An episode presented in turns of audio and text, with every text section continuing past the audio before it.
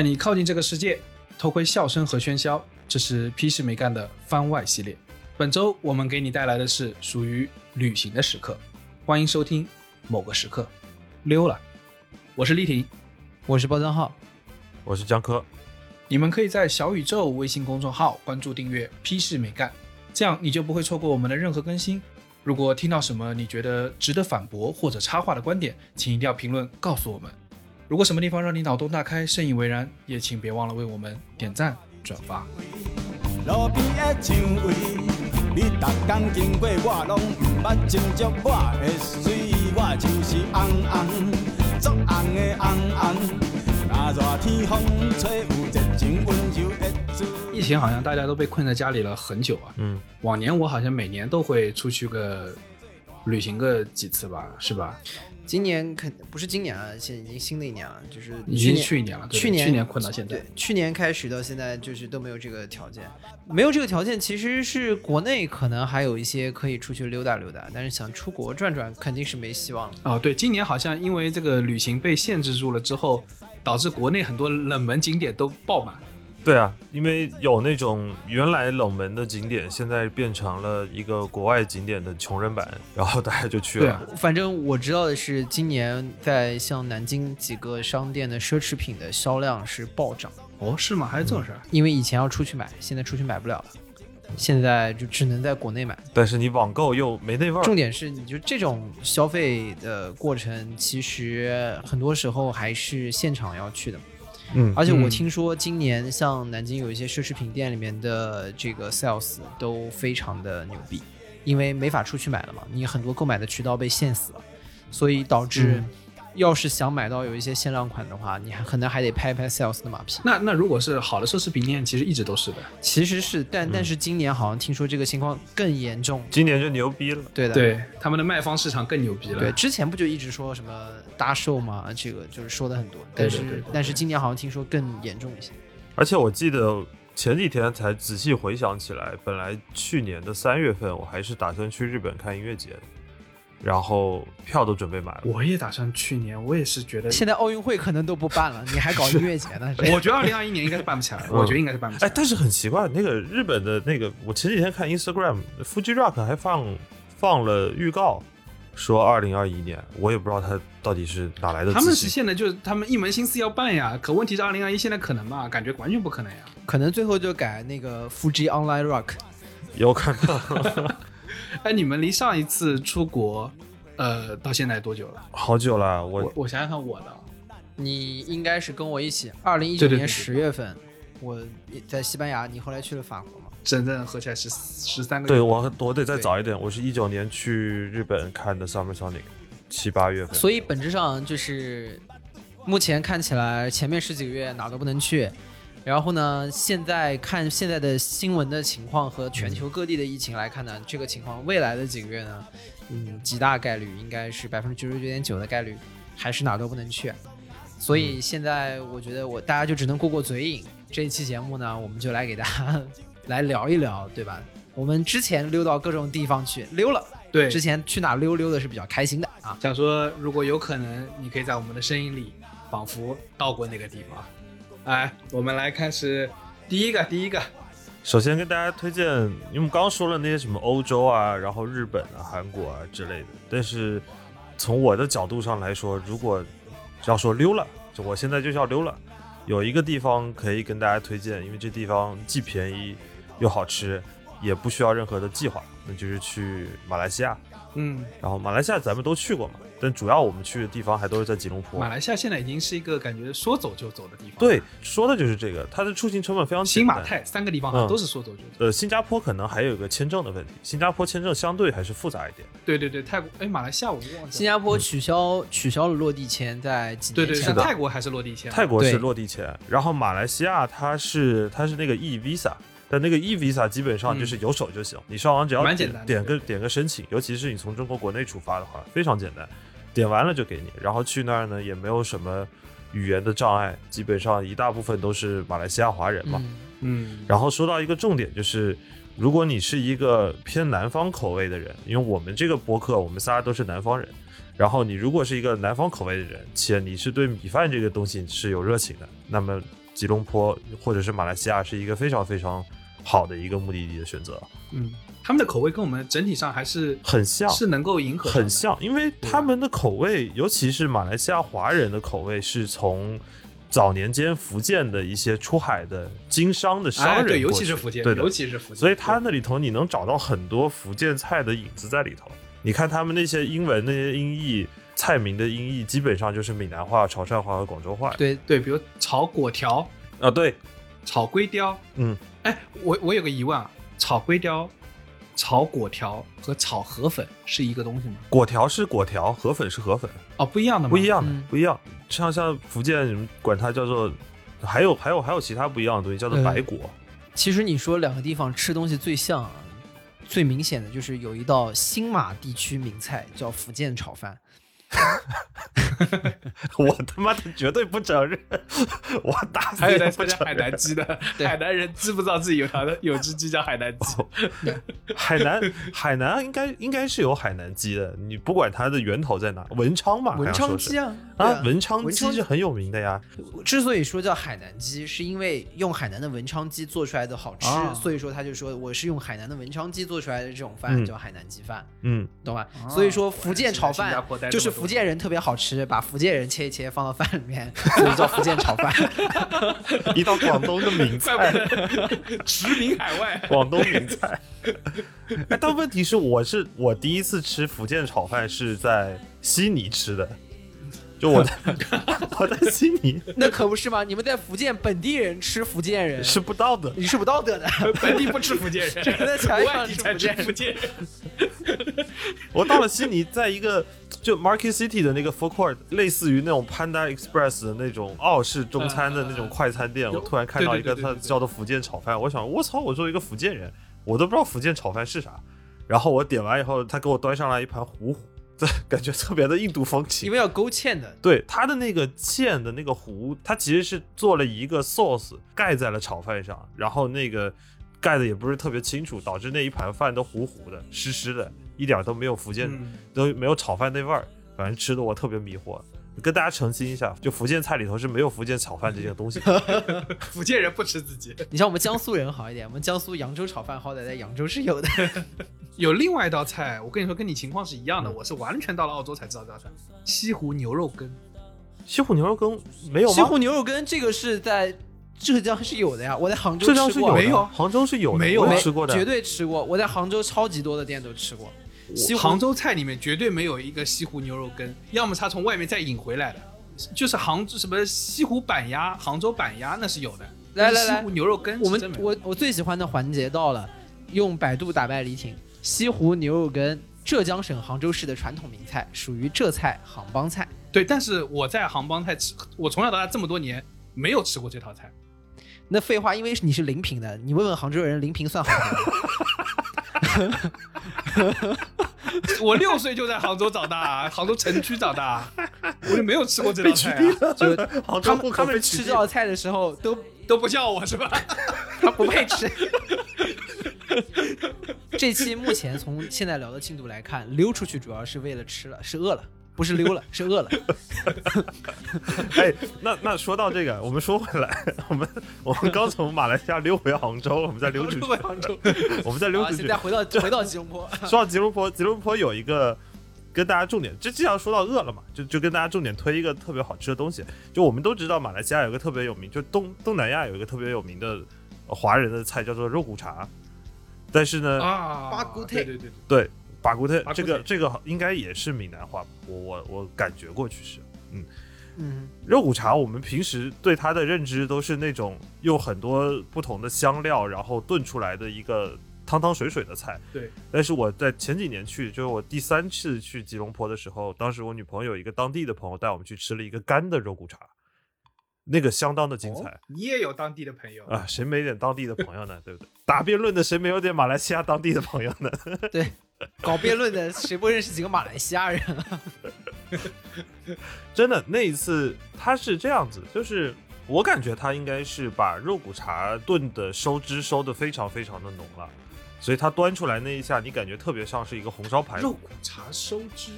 对啊，哇，这个画面好奇怪啊！就可能我我估计是什么呀？我估计是某一个做肉骨茶的老板有今天太忙了，不小心忘关火了，不小心忘记关火了，就是干了二十几个二十几个实在是顾不过来了，有一锅放在那儿，可能火大了，熬久了，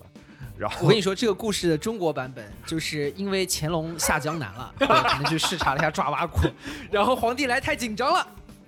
一下忘记关火了。后来哎，发现烧干了也挺好吃的，于是就有了这道菜。这个就是中国版本，他可能在某一堵墙上也有一个，对对，挂了一个，对，不是因为你说烧干了这件事情对我的这个常识是有冲击的，因为对我来说肉苦茶，因为大家要知道肉苦茶这个这道菜是有一点点药味儿，它是喝汤对的，对，那个药味儿都是承载在那个汤里面，你知道，嗯尤其那个汤里面，在我来说就加几个那个 fresh chili，就是会觉得这个汤特别特别好喝，对，就是我可以就那个汤吃好几碗。就是当它收汁以后，它的你刚才说的那个药味儿，包括所有香料的味道，就全部会收到那个肉的 肉汁外面。就你吃红烧排骨的时候，它不是最精彩的就是排骨外面裹了一层肉汁嘛，它所有的香料的味道也全部都收到那个肉汁里头了。那你你这干肉骨茶里面是不能放油条的，我们当时是点，你可以点干的，你也可以点湿的，你就跟他说就好了。然后湿的肯定是配油条，干的那真的就是下饭，就一口下去就配一大堆饭。说到第二个精彩的，就是马来西亚，你们也去过，你们也知道他们的椰浆饭是非常非常好吃，就感觉啊对对对，他们的标志我后来总结，马来西亚的饮食结构基本上只分两种，一种是米饭，另外一种是拿来下饭的菜，就这两种，就是为了下饭。包括我们吃那个椰浆饭 nasi lemak，它旁边也就是配的，不管是小鱼干也好啊，然后给的那个酱，还有那个大鸡腿，都是特别特别特别的下饭。包哎包浆号，你是不是很喜欢吃那个小鱼干？那小鱼干蛮好的。嗯，呃，我不爱吃小鱼干，我觉得小鱼干腥腥的。它是那种风干的那种，不是，我是觉得那个小鱼干它一定要放在椰浆饭的这个场景里面，我就觉得莫名搭配。还得裹点酱才，嗯在我认知中能盖住那个是的腥味儿因为椰椰浆饭的里面本身饭是有味道的，啊，对，是的，就是它的那些它的那些东西都是单单吃，你都感觉要么就特别咸，要么就特别辣，要么就特别重口味。那这时候你就塞一大口饭到嘴里头，他们就莫名其妙的搭配在一起，然后变得非常的幸福。我记得我在做那个亚航的时候，就是那个就廉价航空，不是上面没有饭的嘛，嗯对不对？然后这个时候前面有一个人点个椰浆饭，就香味就会飘过来，就非常非常香。整整一排都饿了，每个人点一个。哎，这说到这里，我对马来我对马航的印象挺好的。我不知道你们有没有做过马航啊？我做过一次，在马航出那个事情之前，其实一度马航也是以它的服务不错，马航是高，就对对对是比较优质的。马航在出事之前，它的服务其实是排排在世界名列前茅的。对对，然后我是马航出事之前跟出事之后，我都做过马航。我第一次去马来西亚打第一次打新变的时候做的就是马航，然后我对马来西亚印象开始印象好的第一步就是因为马航的飞机餐特别好吃，然后马航出事了之后，我又做了一次马航，当时我第二次去新变嘛，我当时还在纠结，艺高人胆大，我当时还在纠结，而且是连续马航当时不是出了两次事情嘛，一次是对，飞机消失，一次是不见了，一次是被打下来，被打下来了，对。然后我是在第二次出完事之后，我还在犹豫这要买哪个。就当时马航跟亚航的价格是一样的，好，对，那一阵子马航航都没人敢坐嘛，所以它真的是就是骨折断腿对，价上。去还能搞不好能躺下来。是的啊，，我坐那次马航也是在那个也是马航出事之后，我以为没人买了，嗯，然后我以为票价会很便宜，我以为我上去就能躺下来，发现并不是，票价第一不便宜，上去之后并没有能躺下来，还是该坐自己位置就坐自己位置。就是他那个飞机服务又好，然后我去的时候是飞机上也没啥人。就你刚才说到躺下，我记得当时那空乘还主动过来问我，他问的就是说你有没有吃饱啊？对飞机舱服务有没有什么问题啊？然后我说、嗯都挺好的，因为就没啥人嘛，但基本上几几乎是一对一服务了。然后他还说，要不你去后面躺一躺，托后面一排都空着，你你要是坐的不舒服，你就去后面躺着。我说我操！就从那一刻开始，我当时是第一次对马来西亚这个地方，包括对于它食物印象都特别特别好。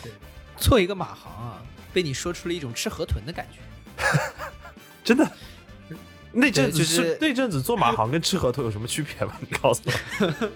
这这，只要你安全的落地，你就会对他印象好；只要你吃完没死，你就会觉得河豚很好吃，是不是一件事情？很刺激。对，你们那个哎，你们吃过那个马来西亚那个 KFC 吗？这很值得推荐。马来西亚的 KFC 跟其他地方的 KFC 都不一样他的。KFC 有椰浆饭，哎，啊，是吗？我记得是有的。刚才在录制之前，我特地去查，因为我怕太久没去，我忘了，我特地去查了一下，现在马来西亚 KFC 主推的几个 deal，然后在它的首页，你们去搜呃 KFC Malaysia，你能看到它首页最大的一个 banner 是一个炸鸡桶，然后在下面的两个小 banner 就是炸鸡桶配饭，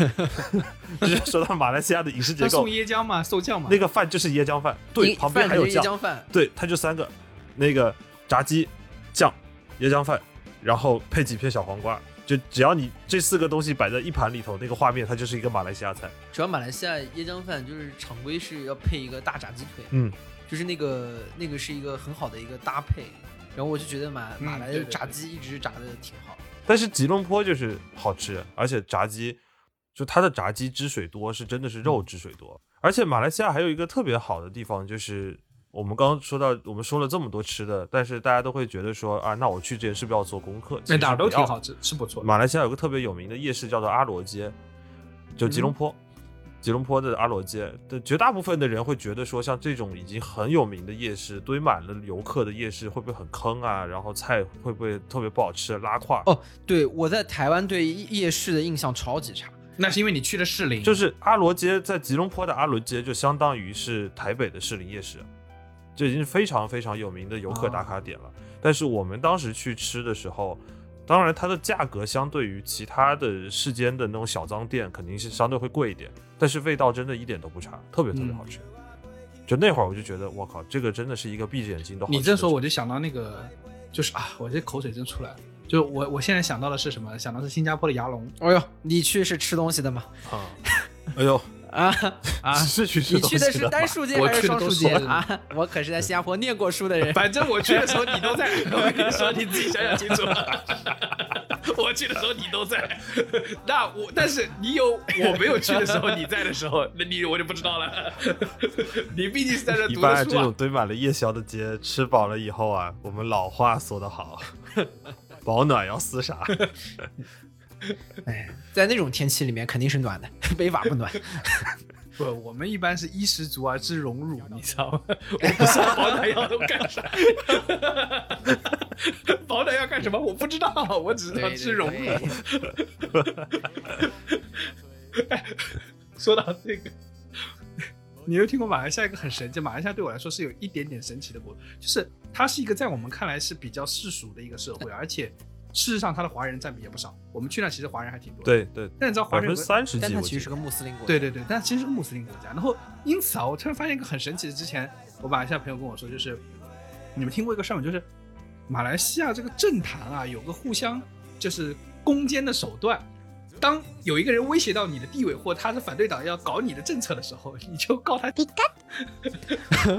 都是基建 然。后这个人就会被 就会被不知道什么宗教法庭，还不是还是哪个法庭就会被抓进去调查，然后这个人的职业生涯就毁掉。嗯这是一个在马来西亚政坛好像百试不爽的一个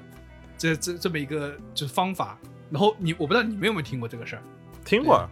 之前正好出于好奇，还看了一点马来西亚政坛的背景什么的，然后 B 站的一些故事啊啥的，都会说到这一点。就每个国家的政坛都会有一些传统异能嘛，像韩国就是搞搞前总统，啊然后到了马来西亚前总统。就变成了基建，大家就 就是热衷于基建。你把它画成啊。第二个音，就感觉是另外一样东西。嗯，花剑、重剑、佩剑，基建。对啊，呃，还是还还是星球大战那个激光，你江户四十八手嘛？哇，你这个你这个田野调查做的可以的，牙龙长大了吗？但说到这个事情就复杂了，不符合我们今天的话，题。就溜溜出去不是看这个，溜出去不是看基建的，对，不是看基建，对不对？但是我们可以做成一个小八卦，就是大家去到马来西亚的时候，当你吃饱了喝足了了，解一下当地的风土人情。嗯，你点开电视不知道该看哪个台的时候，你就可以记一下，就吃饱喝足看看击剑比赛，有点意思。基建新闻，基建新闻。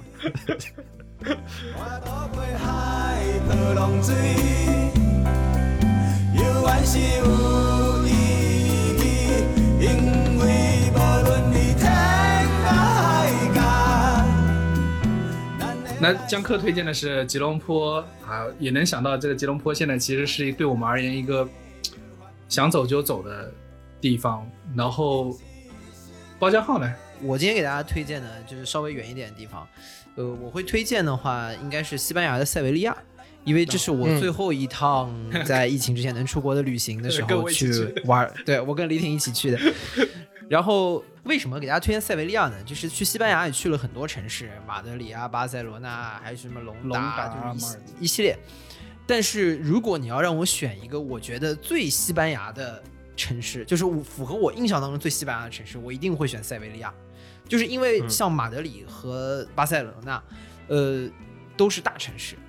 就是在某一个瞬间，我走在那个路上，我感觉可能就像平常我们在墨尔本或者在悉尼的街头，嗯，在悉尼很像就大马路、现代化、shopping mall。这个这个，我跟大家提醒一点，就是大家经常会把巴，尤其像巴塞罗那是作为西班牙，就是你提到西班牙，第一个提到是巴塞罗那，一般来说。嗯。那但是这个城市在你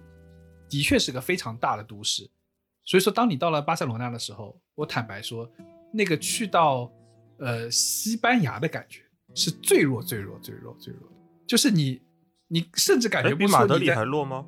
呃，马德里比它还还更加精致一点，更加西班牙一点。反倒是巴塞罗那，可能就是因为经济发达。因为经济最好，对对对，它那个城市就是非常国际化，然后非常的就是大街小巷那些那些大家想到那些，比如说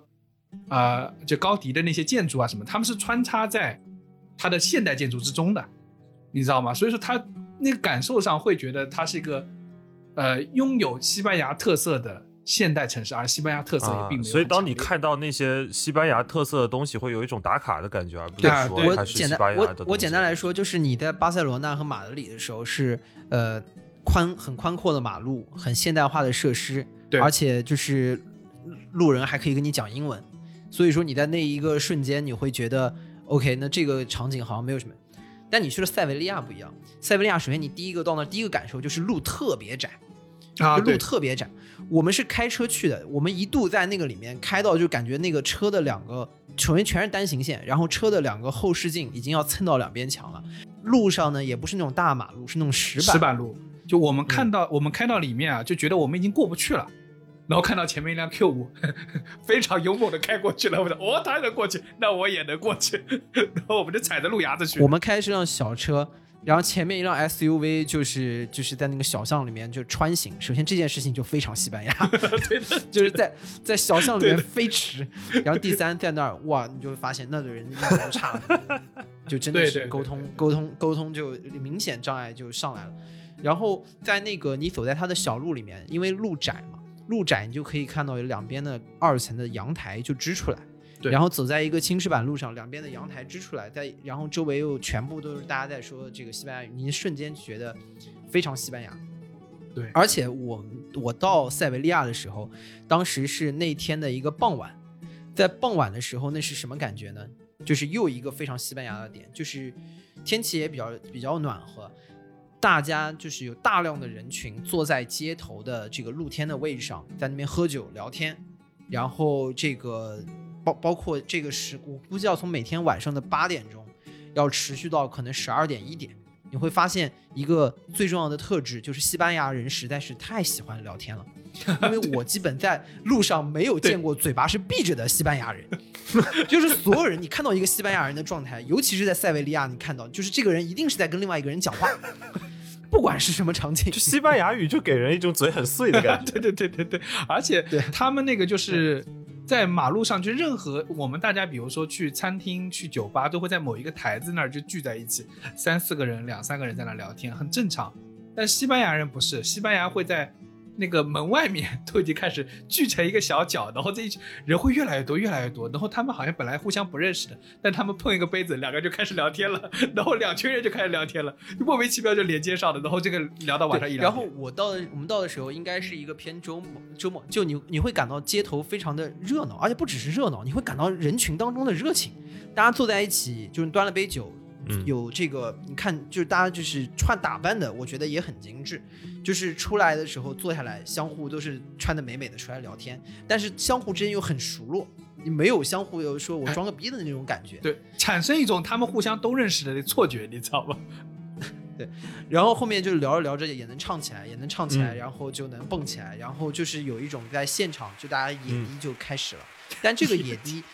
这个这个野迪蹦的还不是那种就是感觉要喝大酒的这种感觉，就是快乐。你明显感觉到不是喝高了开始，就他们要有双鞋，就 flamingo 原程原地就开始了，你知道吧？对早就打算来蹦了。所以就是塞维利亚给我的第一感觉就是到这个地方，我觉得哇，这就是我想象中的西班牙。对，然后呢，就我后面就住进酒店，然后后面就发现，就是前天晚上差不多大家要在街上，可能到一两点钟还在聊天啊、喝酒啊什么的。然后我在酒店第二天醒来，发现早餐里面还有香，又又开始提供香槟。然后发现西班牙这个国家，这个他这个、嗯这个国家经济不好也是有点原因的。前天晚上两三点钟还会喝酒，第二天早上一起来先来杯香槟，而且他的你也知道西班牙吃什么，早餐有好多火腿，又有芝士，然后弄点蛋，然后就特又特别适合，嗯就特别适合喝着酒就吃，就一早上先弄弄点香槟把自己蒙过去，你知道吗？你就又又不想出门了。我这边给大家推荐啊，就是我跟小包去了西班牙之后，跟大家推荐两样东西，是刚好这两样东西搭在一起配香槟吃又特别好。一个呢是伊比利亚的火腿，伊比利亚火腿就是很薄薄的一片，吃进去它的烟熏味是很舒服的，西班牙就是特产，然后有一点点咸，然后但是它那个咸呢，呃，如果纯吃呢，吃几片也会有一丢丢腻，所以最好的方法呢是配一个哈密瓜。但大家要知道，就是就蜜瓜火腿。对蜜瓜火腿，但大家要知道这个哈密瓜这个事情啊是有区别的。我们平时那个哈密瓜是比较圆的，那西西班牙是有专门的 Spanish melon 的，你知道吧？它那个哈密瓜是比较长条的，是一个呃就橄榄型的这么一个瓜，它长得深绿色，就是然后嗯它的、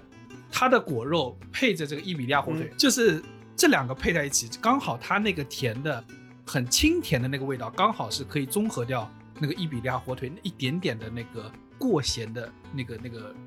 一点点的幅度，综合对，因为西班牙那个火腿好像还还是会挂着点油的，就是我们之前有从西班牙带来的朋友，然后这两个东西吃完，然后喝一口酒下去，我跟你说舒服。舒服。然后 It makes 就是 my day 啊对请把舒服了打在公屏上。对，然后重点是你早上十点钟起来，然后就吃了一堆火腿，一堆哈密瓜，然后还咚咚咚给自己灌下去几杯酒，你瞬间你也不想出门了，对，血糖又上去了，酒精也上来了。你也你已经不想出门了。就是你早上应该是打开这个窗帘，打开阳台，咚咚咚往下吃啊喝啊，然后就差不多了，可以回去接着躺了。合上窗帘，然后就是这个里面就跟大家说第二个，然后就是也很推荐我们那个时候在塞维利亚住的那个酒店，叫我不知道怎么发音啊，应该卡萨，就是一八零零，然后卡萨就是公寓的意思，就是好好的酒店或者是套房叫卡萨。对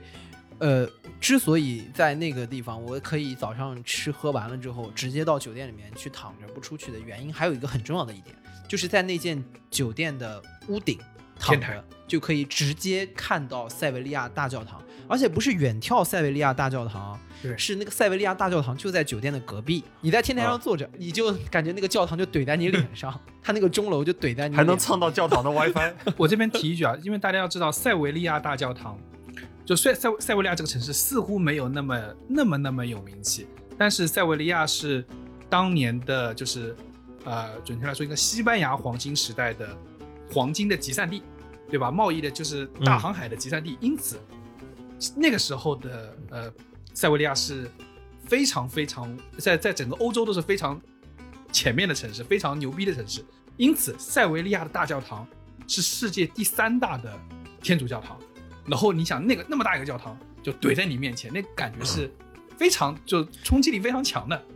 就就是酒店位置非常好，然后他又搞出了个天台，直接让你就直接怼在教堂的旁边。所以说你这是一个非常神奇的位置，你可以躺在教堂前面，那个天台上有个躺椅，你可以躺在教堂前面，然后你就抬头去看塞维利亚大教堂。就是还有一个很不一样的一点，这个教堂是清真寺改的。对，它最早在原来时候是塞维利亚是被摩尔人占领过，摩尔人当时其实是是信奉伊斯兰的，对对。然后当时就建了从清真寺过来然后对，然后后来是被基督教徒给光复了。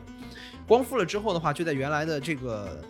它的这个伊斯兰的这个清真寺的基础上，把它给改了。所以说，你远远的看着那个大的这个钟楼怼着你的时候，它原来是个宣礼塔，而且你会看到这个教堂当中有一些地方的窗户。它是那种半圆形的小拱形的那种小小的窗户，你看就是只有清然后那个雕花是穆斯林是它的嗯那个雕花是那个格子，就一格一格一格的，你可以想象就是穆斯林可能会有的那种纹路，然后再再往上，那又是一个比较偏这个基督教风格的建筑，包括它那个顶上的雕像啊什么，所以就很棒。你想，就是带着早上十点十一点钟，你已经微醺了，然后就躺在天台上面，然后开始看着一个巨大的教堂对着你，那个感觉就特别好。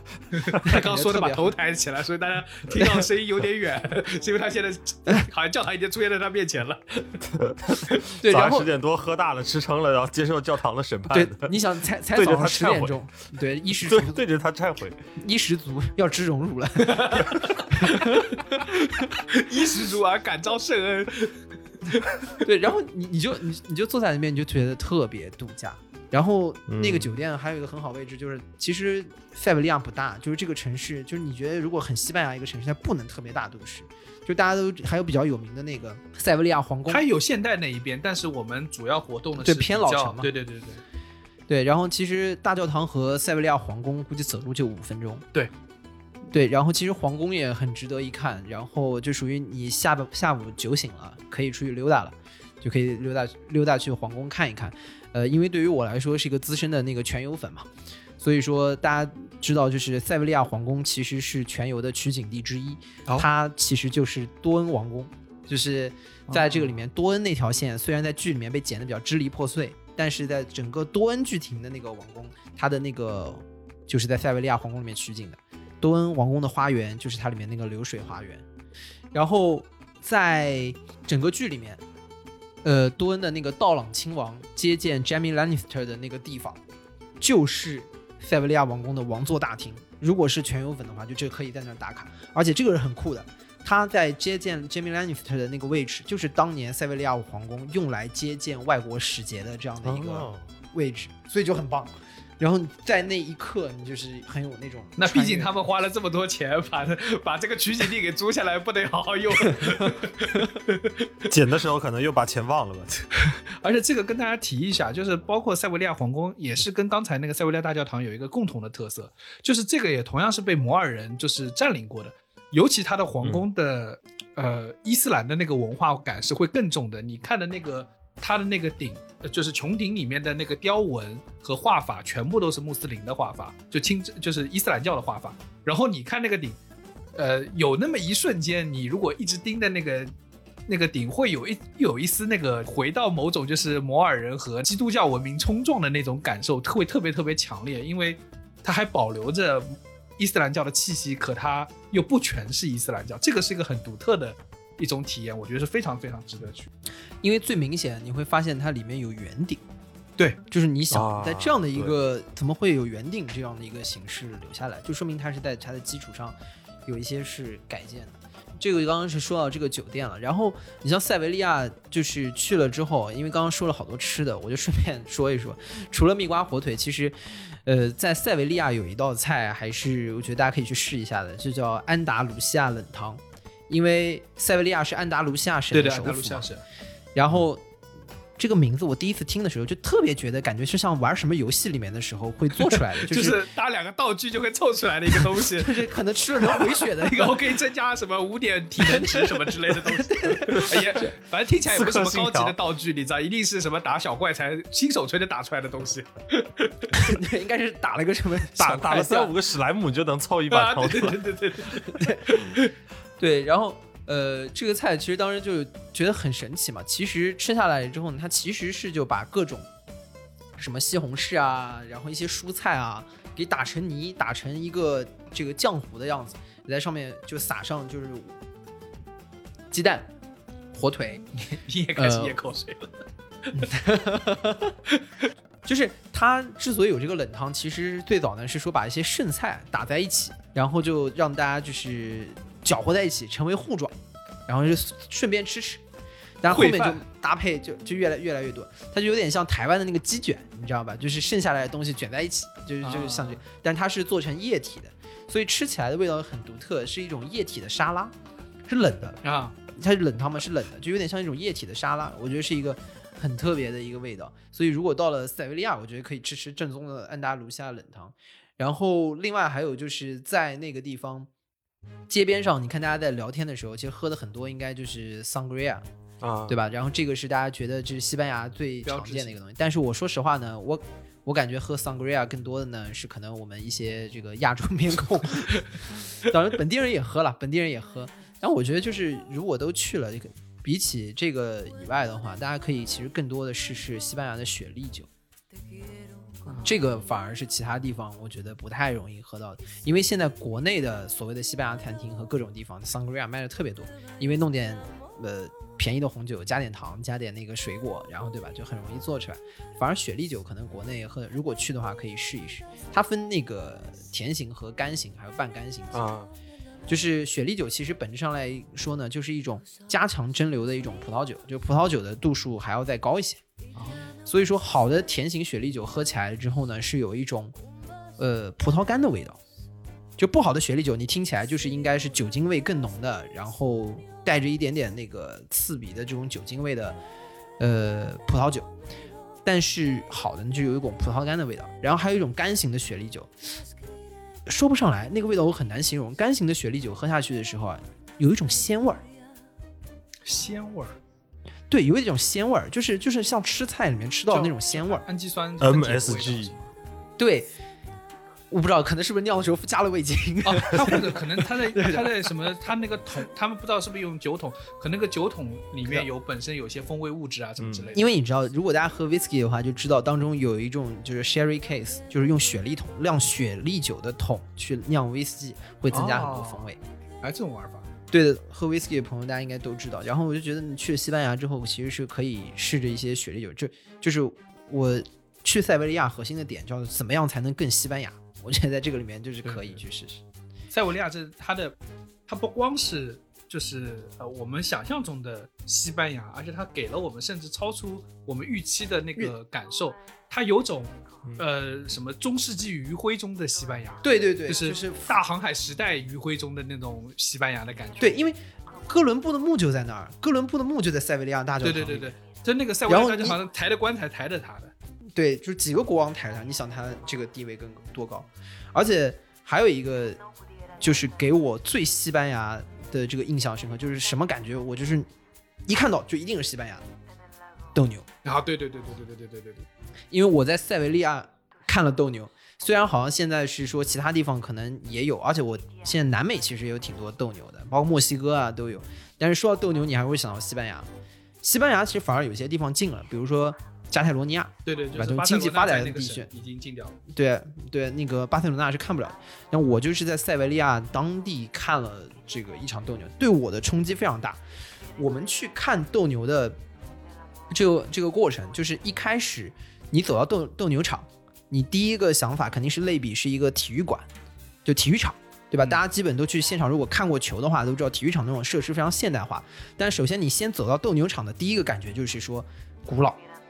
嗯，你明显感到那个就是水泥水泥的那种那种墙头其实是不是很精致的，然后各种是那种传统的斗牛场嘛？对，就斗牛场。对然后你就是一一进去你就感觉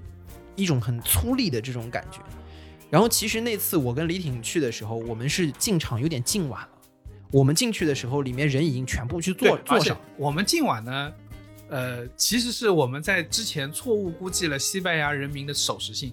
因为在我们剩下遇到的所有事情上。西班牙能拖就拖，能能赖就赖，操这个不是不迟到个半小时，反正就不是西班牙。嘿，但没想到这个事情惊呆了，我们晚到了几分钟，坐满了。就是我们到的时候，我们当时我们是不是去错地方了？为什么这个地方没有人？就是因为我们在那个体育场那个进入口那个地方，不是怎么一直都没有人？因为我们也不懂嘛。我们在想说，我们可能定的这场斗牛不是一场很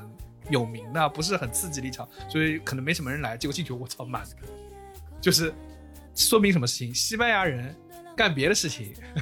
都是要迟到的，只有这件事情绝对不迟到。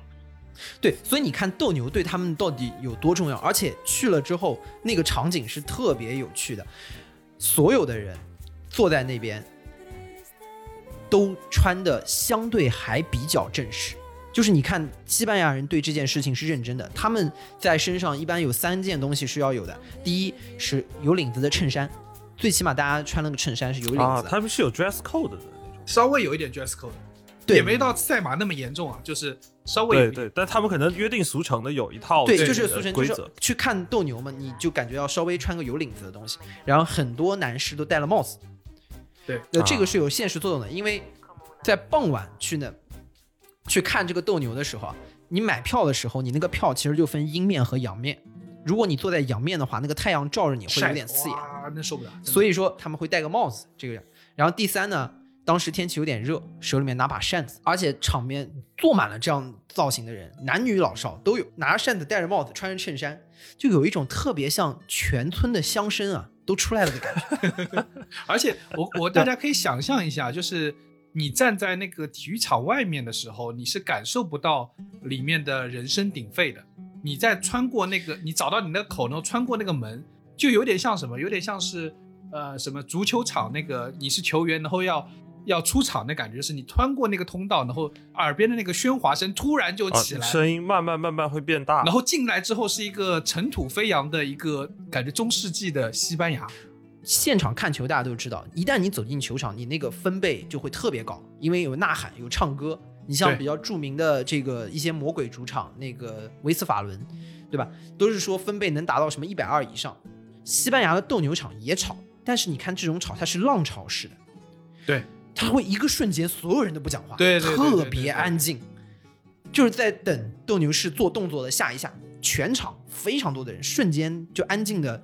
一根针都要 地上都能听到那种感觉。然后这个时候好漂亮，然后斗牛士一个晃过一个牛，全场瞬间哦嘞一下那个爆炸式的那个浪潮起来。对对对。然后如果斗牛士做出 combo，就是一晃牛跟上，再晃牛从旁边再晃，然后就哦嘞哦嘞哦嘞，就那个哇，就浪潮拍起来，你知道那个感觉。对然后就是这个看着是完全不一样的，跟你看去看球是是不一样不一样的一个状态，所以你就会发现，就是这是一个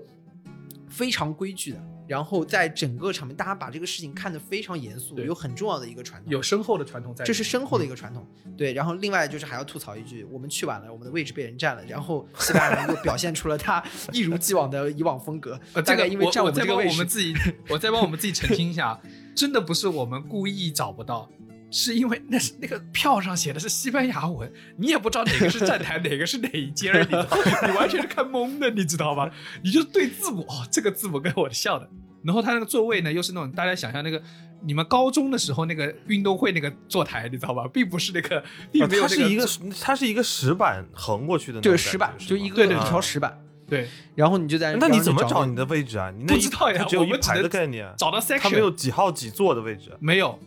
然后我们就给、啊。我们就把那个票给那个坐在站我们前面那个人看，然后让他告诉我们，是他也是观众啊，让他告诉我们坐哪里，然后他帮我啊、们指。对，但西班牙人还蛮热心的，就的热情热情帮指，然后、啊。然后说他们几个占你的位置，把他们弄走什么之类的，然后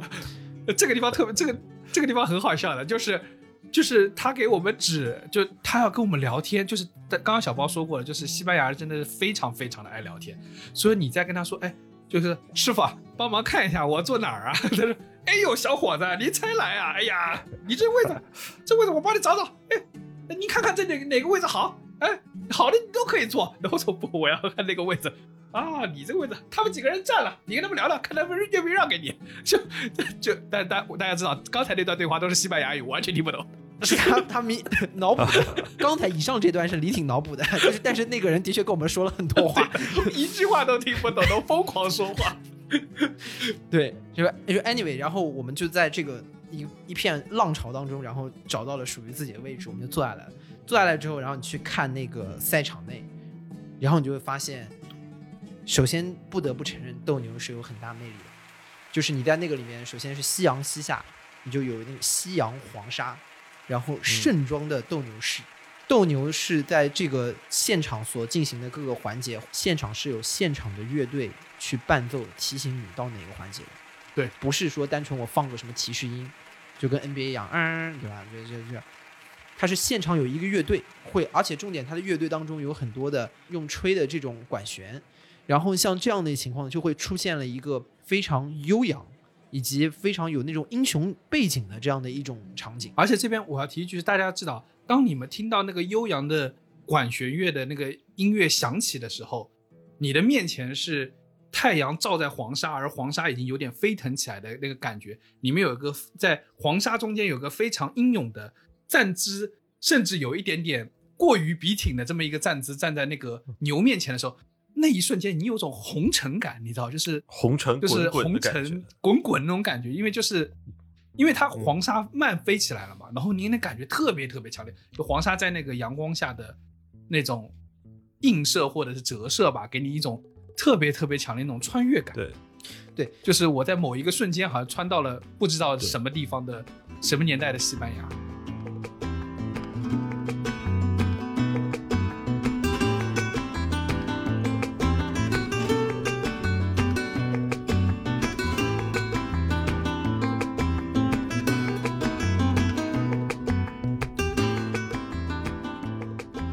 因为某种程度上，这个运动本身就已经是在很古朴，很古朴。很古朴，在现代的一个道德评价下，它可能是一个不是特别对人道的一个残忍的运动，对，所以就使得它这个背景就更有那种年代感在那里头出现。在这个里面，你会看到为什么海明威会说，就是斗牛是一种，呃，艺术家和死亡能够去面对面的这样的一个艺术。首先，他把它称之为艺术，嗯，对，就是因为你看到斗牛士，首先穿的是非常漂亮，然后在这个场景当中仪式感非常强。他面对的是一头可能四百公斤的这样的一头怪兽，你算算有多少个离体，对吧？然后 还长着脚，对吧？你去死吧你！大概一到一到一个半离体，我靠，一个半。然后，然后就是就是对着对着他，就是你有一种，呃，一个是人类，然后人类潇洒英俊的斗牛士面对了一个庞然大物去驯服他的这样的一种感觉，所以说你不得不承认他在这个过程当中是有他的魅力所在的，而且重点是他在不停强调一件事情，就是我不停的面临风险，而且我不断的在这个使风险在我的身边去掠过。你想，因为你有死亡的风险的话，你本能是会去恐惧的，对，会逃跑。会逃跑的。但重点是他要的就是他在挑逗这个牛的时候，他的脚不能动，对，对吧？所以就是一种本能的对于这种克服恐惧产生的一种强烈的优雅。我甚至觉得他那个优雅的本质来源于什么？就是他有一种对人性的就是讴歌的感觉在里面，甚至说人性中英雄的那一面会出现。就是为什么他会有英雄感，是因为你其实因为我们看了好多场，你会知道其实好的斗牛士并不容易，能够完成那个耍三次牛那个 combo 那个那个能完成的人其实并不多。能完成全场会很热烈的欢呼，就说明什么事情？你面对的它不光是一个怪兽或者是一头巨牛，你面对的就是死亡本身，而你却不惧怕它，你就一个人站在它的面前，你不惧怕它，并且你玩它，你知道吧？你在戏耍他，所以那一瞬间你的呃超越人本身的那个特性特别特别强，在在这个黄沙阳光下，你会有种超神的感觉。所以为什么海明威对这个这么这么痴迷？我其实看到后面，我突然感觉《老人与海》不就是写这么一个故事吗？对对对，完全就是一样的故事。老人与海完全跟斗牛的这个过程是是是一样的。一一个抽象的画面。对这甚至可能就是为什么海明威这么喜欢西班牙，包括西班牙内战的时候，当时国际纵队啊，所有的文艺的人都吵，都都冲到西班牙去抗击什么这个这个弗朗哥政府，然后那个那个那个他当时生活在西班牙这么久，他对这个这个土地之所以这么热爱，我觉得对于这种斗牛的精神和这种悲剧英雄的这种背影，对他的文学创作，我觉得都有很很深刻的影响。呃，看到这里呢，我们就要进入后面要击杀这个牛的部分了。基本上来说呢，大家对于这个事情都持了一种保留的意见，因为毕竟是虐杀了一头牛。对尤其是我身边几乎所有的女生，都在看到这个事情是忍不了的。看到这个事情就是觉得太残忍了，怎么能这么干？而且可能会有强烈的生理不适感。而且其实斗牛这件事情本身也有大量的斗牛士被撞残，或者是比如说是丢掉一只眼睛啊，或者什么，大家会觉得非常的愚蠢。对所以说这个事情本身的争议就非常的强。而且我跟大家提醒一下，就是，呃，就是大家可能想象的是，这是一出已经安排完的戏剧，所以大家在普遍认知中可能觉得，就算它危险，但是斗牛士的风险可能没有那么大。但我这么跟大家说，我跟包家浩拢共就看过一次斗牛，就那一次斗牛，就有人被牛顶飞了。嗯，而且有点受伤，对，那一下我我跟包江浩都吓了一跳，因为我因为我们看了好几个人都没有出现这个情况，但是那个牛顶飞是有点像这个人是被车撞的，是会飞起来一点点。所以加泰罗尼亚就把斗牛禁了，因为动物保护组织完全不能接受你在虐杀一头牛的是的角度，对，所以很多人会有这个争议。但是其实也有另外一帮一派人有其他的说法，说就是如果牛是用来吃的，包括像我们之前大家应该都鸡啊、鸭啊，就各种这种家畜这一类啊，如果它是用来用来吃的话，其实它就是应该会关在一个很小的空间里面，然后按照一个固定的程序，就是没就是长大杀掉吃肉。但是你知道斗牛的饲养是为数不多，会给它大量的奔跑的空间，会给它大量的这样的自由，让它变得健壮。它可能在被杀之前，它过了比其他牛更好的一生。如果没有这些的话，它可能就是它就是一只肉牛，嗯，它就是在固定的地方长大，就可能大家都知道，就是都有的都市传说，肯德基的鸡有四个翅膀，这样的一些一些故事当中，就是成为一只肉牛被杀掉。所以说，如果可能没有的话，它也没有这样的一个品种，它也不会得到这么好的一个生长的方向。而且人类培育它的方法，一定是越来越培育它能够更快的时间长更多的肉，然后以便于帮人吃掉，不会去培养出这么健壮的一个斗牛的品种。所以这也是一个悖论，这也是一个悖论。到最后，我们就不得不承认一件事情，就是人就是这么一个又矛盾、又诡异、又无法理解的这样的一个存在。因为这个这个甚至也是所谓呃存在主义哲学上就在讲说人和动物的一种，呃，为什么我本没有那么喜欢存在主义哲学？就是他我会觉得多多少少有一点自傲，就是它一个重要的区分人与动物的一个差别，或人与其他物品物质的一个差别是，因为人是存在先于本质，是我们先出生了，然后我们才塑造成自我，我们发展成什么样是自由，是我们的选择的结果。但是动物我们吃的牛肉，或者是那批斗牛，它们不是，它们在培育出来的一瞬间，它们的本质已经被确定了，它们的存在，它们的本质甚甚至有可能先于存在，就是我在他出生前，在他存在的这个世界上之前，我就已经确定他是要干什么的，然后他有定义好它固定的宿一生的行走的动向。且没有自由，这是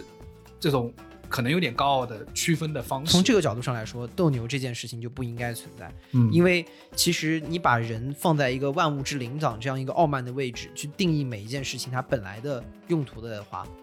嗯，斗牛这件事情有点傲慢的过分了。嗯，其实是这样的，就是你把一个事情定为一个玩物，而且玩弄它的方法是虐杀它，嗯这件事情就是也是没有办法否认。就你看，就是开头我们有多么赞美这件事情，就是在开头给我们带来的冲击，之后后面带来的这样的一个反思，或者是细想想它不对的地方也越来越多。嗯所以说，它真的是一个很矛盾的存在。其实包括那个我们之前看到很多像马戏，还有啊，像那个更加了，泰国那个更加了，我。其实包括像泰国之前的一些大象的表演，我们后来慢慢的要决定从实际的角度上去摒弃这些行为的时候，我们都是在经历这一系列的讨论跟矛盾的。啊，大家听到这里就会觉得，哎呀，还不如不出去玩儿。就是牛然后牛多可怜，牛牛挺可爱的，为什么要杀其？实最后我们发现，就是出去溜的时候，抛开这些心理的负担，发现还是吃美食比较重要。对，但是就是这件事情呢，我是觉得，如果大家要去西班牙，有机会的话，可以去感受一下，就是这是一个很特别的存在。哎，我我是我甚至觉得你这个说的很有道理，就是无论你是带着去啊、猎奇、欣赏，甚至批判的，我我我也非常建议大家去感受一下，因为你真的在我我刚刚说了，在我进去之前，我是带着带着一定程度的批判和排斥的，但是不得不说，在那个场内，我有被感染到，一瞬间征服到，对，一瞬间征服或感染到，这个我不得不说，就是大家有必要去体验那个，甚至可能是有点复杂的一个场景，就那种强烈的氛围给你的这种矛盾感，我觉得对于每个人来说也是一个很独特的体验，甚至可能在都市的这个钢铁森林里面，可能你是感受不到的。我觉得你说这个特别好，就是就像开头我们最早最早这个节目开头的第一句话说要去靠近这个世界的时候，我们所谓溜出去的一个最重要的一个点，就是在于说我们有很多的那种所谓的思考和所谓的成见，当你真正意义上去到那个场景下的时候，你才会有更立体的思考。对，对你要你要受到那个场景的感染，你才知道说我们的争议到底是在哪里。所以看到的这个场景会更鲜活。我觉得可以给塞维利亚的推荐最后留一个小小的尾声，是刚刚我们说整个观众也好，表演也好，斗牛士出场也好，完成击杀也好，所有的最后的结束的是什么？我们看到了有一个非常优秀的斗牛士接受了全场的白手帕，带着他的整个团队绕场一周，接受，然后接受欢呼，接受所有人的欢呼，并且还拿到了一只牛耳。大家知道这是一个非常高的一个礼遇。斗牛士曾经是一个收入非常高的职业，就是在这个里面他会有很丰厚的薪水，但是在逐步逐步禁止斗牛之后，他们也受到了很大的这块的压制。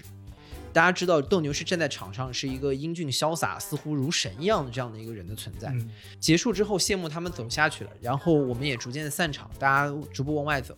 结果很巧的是，我就在斗牛场的外面又遇到了这个对对对对对，身上穿的非常漂亮的这个斗牛士。斗牛士长得很英俊，也很高大，而且他穿的这一身的东西，他那个马靴其实也特别的这个，真的走在路上的时候是有一些碍事的。然后我们就看到，不知道是是可能是这是他呃日常，还是说你就会发现剧场上的人下来之后又是另外的一个样子。我们发现他带着他的另外几个助手，挤进了一辆非常小的雷诺车里面。嗯，就是小到有点像一个可能小 Polo，就是一个很挤的一个小车里面，然后路上有人跟他打招呼，他也跟他大家打招呼，然后挤到了一个很小的车里面，默默的就开走了。我不知道是因为这个一传统的项目的衰落，导致他的收入可能不像以前传统的斗牛士那么好，还是说在塞维利亚这个小城，他使用一这样的一个小车代步，比较好倾向比较灵活，更比较灵活。更更加便利的工具。但是的确，当我们凑近了看了以后，发现这件事情是更鲜活的、更立体的。不管你是支持他也好，你还是反对他也好，你看到的这样的一个是活生生的人，他在生活，这也是他生活当中的坚持的一部分。所以我觉得这是溜了当中很重要的一些意义，去凑近世界更多的角落，去看那里的喧嚣和听那边的。而且我跟小包二零一九年去了塞维利亚，呃，大家要知道，塞维利亚是很多很多传说发生的地方，是卡门勾引军官的地方，是唐皇烈焰的地方，是费加罗婚礼举行的地方。那个地方几乎所有的欧洲的有名的那些故事都发生在那里。那是因为那个地方曾经是大航海时代的欧洲之都，但是就好像刚才那个挤进那个小车里的那个斗牛士一样，可能今时今日，他已经只剩下那个黄金时代的余晖了。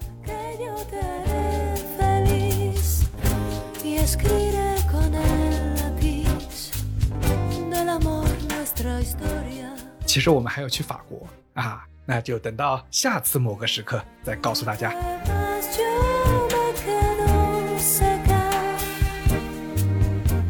以上就是本期批示美干的番外系列，某个时刻溜了，感谢收听。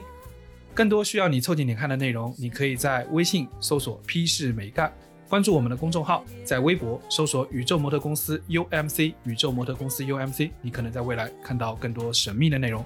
除了小宇宙，